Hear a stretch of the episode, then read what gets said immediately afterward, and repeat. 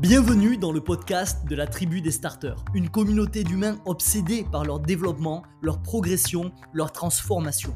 Ici, ensemble, on va parler productivité, organisation, gestion du temps, mais aussi modèle mental, neurosciences, psychologie et croissance personnelle. Je vais te partager tous les concepts, les astuces, les armes et les exercices des plus grands. Ensemble, on va apprendre à mieux penser, mieux agir et mieux construire. Tout ça dans un seul et unique but, développer des outils pour tirer le maximum de notre expérience de vie sur Terre. Mon nom est Sofiane, bienvenue dans Evolve. Bien le bonjour mon starter, j'espère que t'as la patate et bienvenue dans ce nouveau café épisode où on va parler aujourd'hui de M16 et de guerre du Vietnam, un vrai épisode de bonhomme américain, mais tout ça pour illustrer un principe clé en termes de productivité, puisque dans ce café épisode, tu vas découvrir la réponse à une question que tu t'es sûrement jamais posée. Alors je sais, c'est, ça fait pas très vendeur, mais reste bien concentré, parce que cette réponse, elle va être très utile dans notre quête de croissance personnelle et de libération de potentiel. Donc si t'es prêt, comme d'habitude, tu connais la chanson, on se détend les épaules, on se fait couler un petit kawa si jamais on n'est pas au volant, sinon c'est difficile de se faire couler un petit kawa. Tu te détends et tu t'apprêtes à passer 10 petites minutes avec moi sur un concept qui va t'aider à avancer vers la libération de ton potentiel et la réalisation de tes objectifs. Ok?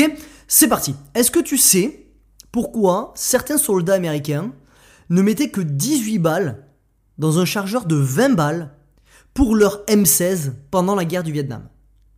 Ils utilisaient des M16, ils avaient un chargeur qui pouvait contenir jusqu'à 20 balles, et ils n'en mettaient que 18 à l'intérieur.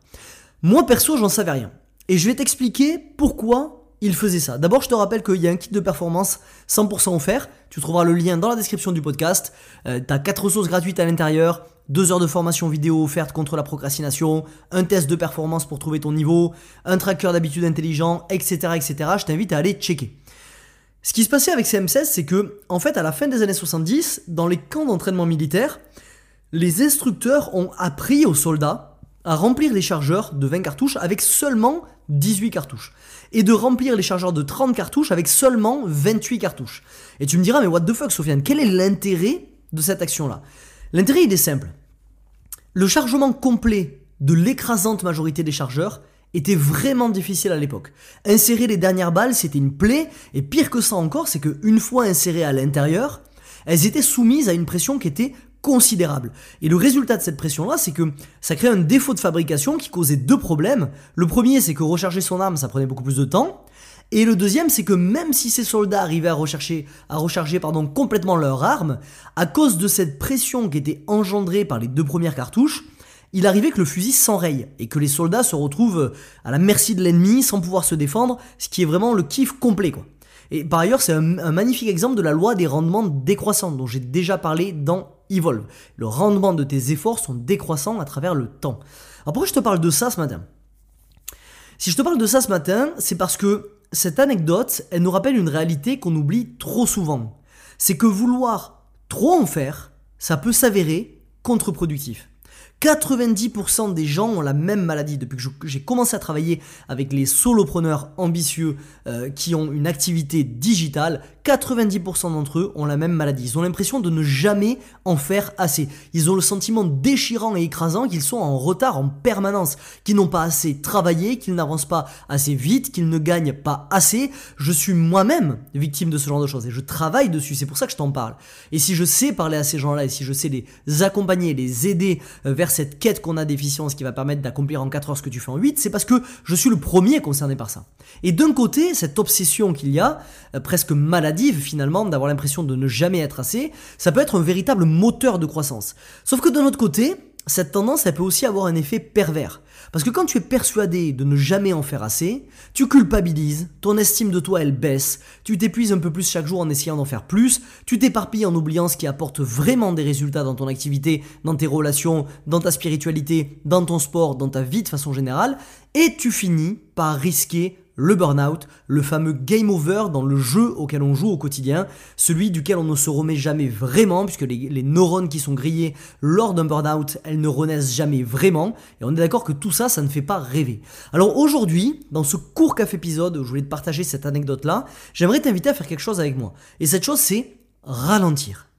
C'est utiliser la loi de Pareto pour te concentrer, encore une fois, sur les 20% de tâches qui apportent 80% des résultats. C'est s'imposer des horaires de travail, des limites dans les sacrifices que tu es prêt à faire. C'est arrêter de vouloir trop remplir ton chargeur au risque d'enrayer ta machine, et ta machine c'est toi. Et surtout, surtout, c'est d'accepter que de ne mettre que 18 balles dans ton chargeur est plus productif, sain et intéressant sur le long terme. Et pour ça, tu vas pouvoir te rappeler tout un set de choses dans ton quotidien. Je t'invite à sortir ton carnet de notes. Rappelle-toi par exemple que, selon l'étude de Cassie Holmes, le bonheur est maximisé entre 2 et 5 heures de temps libre par jour. Et si on regarde finalement qu'est-ce que ça donne sur une journée de travail, ça veut dire par exemple, c'est un modèle qui pourrait être utilisé, on travaille 4 heures le matin et on profite, on a 4-5 heures de temps libre l'après-midi. Au-delà de 5 heures, on commence à sentir une espèce de manque de motivation et de sens dans nos vies. Rappelle-toi également que le temps libre, c'est une option d'achat sur des opportunités futures. Avoir du temps libre, c'est avoir l'espace de réflexion et la bande passante nécessaire pour imaginer et concrétiser des idées à fort potentiel. Rappelle-toi également le paradoxe de la vitesse. Parfois, pour accélérer, il faut ralentir. Dans un monde qui est obsédé par la vitesse, ralentir, ça devient un véritable acte de rébellion. Tu regagnes de l'énergie, tu remarques les choses qui t'échappent, tu agis de manière plus délibérée, tu te concentres sur les opportunités à fort effet de levier et tu avances comme ça. Rappelle-toi également que selon l'étude de 2012 de Carl Erickson dont je t'ai parlé un nombre incalculable de fois, on ne peut pas faire plus de 4 heures de deep work par jour. Une personne moyenne ne peut pas penser de façon critique, travailler intensément ou pratiquer délibérément plus de 4 heures par jour. Rappelle-toi également cette expérience qui a été menée par Chris Bailey qui montre que tu accomplis à peine plus, écoute bien ça, à peine plus en 90 heures par semaine qu'en 20 heures par semaine.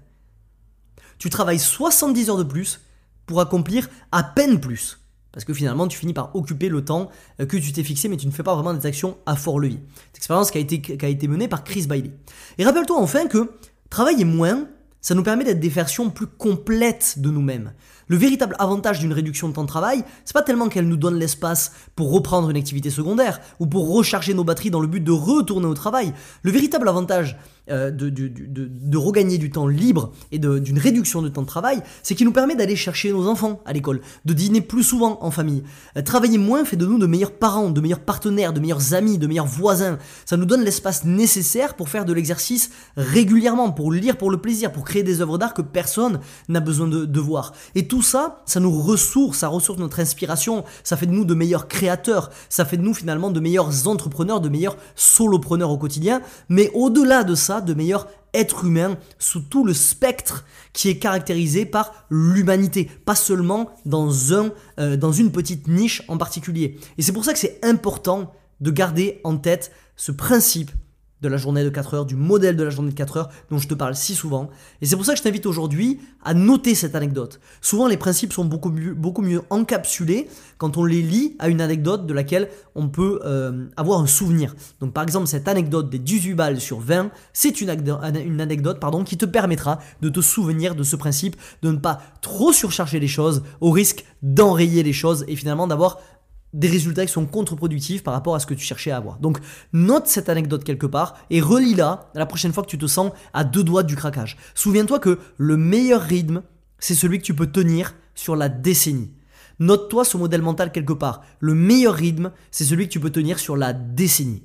On joue long terme. Rappelle-toi que le business, comme la vie, est un jeu infini. Ok? Celui qui gagne, c'est celui qui continue à jouer. Et pour continuer à jouer, il faut avoir un rythme qui te permette de continuer à jouer. Si tu as un rythme qui te permet de gagner sur le court terme, mais que tu ne peux pas le tenir sur la décennie, tu finiras inévitablement par perdre. C'est pas sur ça qu'on est câblé dans la TDS, on est câblé sur le long terme, câble-toi sur le long terme. C'est tout pour moi aujourd'hui mon starter, j'espère que tu as kiffé cet épisode. Si c'est le cas, n'hésite pas comme d'hab à me mettre un petit 5 étoiles sur ta plateforme de podcast préférée. Ça va permettre à Evolve de décoller et de bâtir petit à petit une des plus grandes communautés de croissance personnelle en France. On se dit à mardi prochain à 7h, comme d'hab. En attendant, souviens-toi, chaque nouvelle journée débute avec deux choix, évoluer ou répéter. À toi de choisir, mais n'oublie pas, tu es acteur de ta vie. Un jour une action, c'était Sofiane. Ciao ciao ce podcast t'a plu et tu veux accélérer dans ta quête de libération de potentiel? Alors rendez-vous dans la description pour rejoindre le cercle privé La Vague, mon contenu le plus percutant. Comme des centaines de starters, tu recevras gratuitement un email chaque matin pour développer les outils qui t'aideront à tirer le maximum de ton expérience de vie sur Terre. A tout de suite de l'autre côté.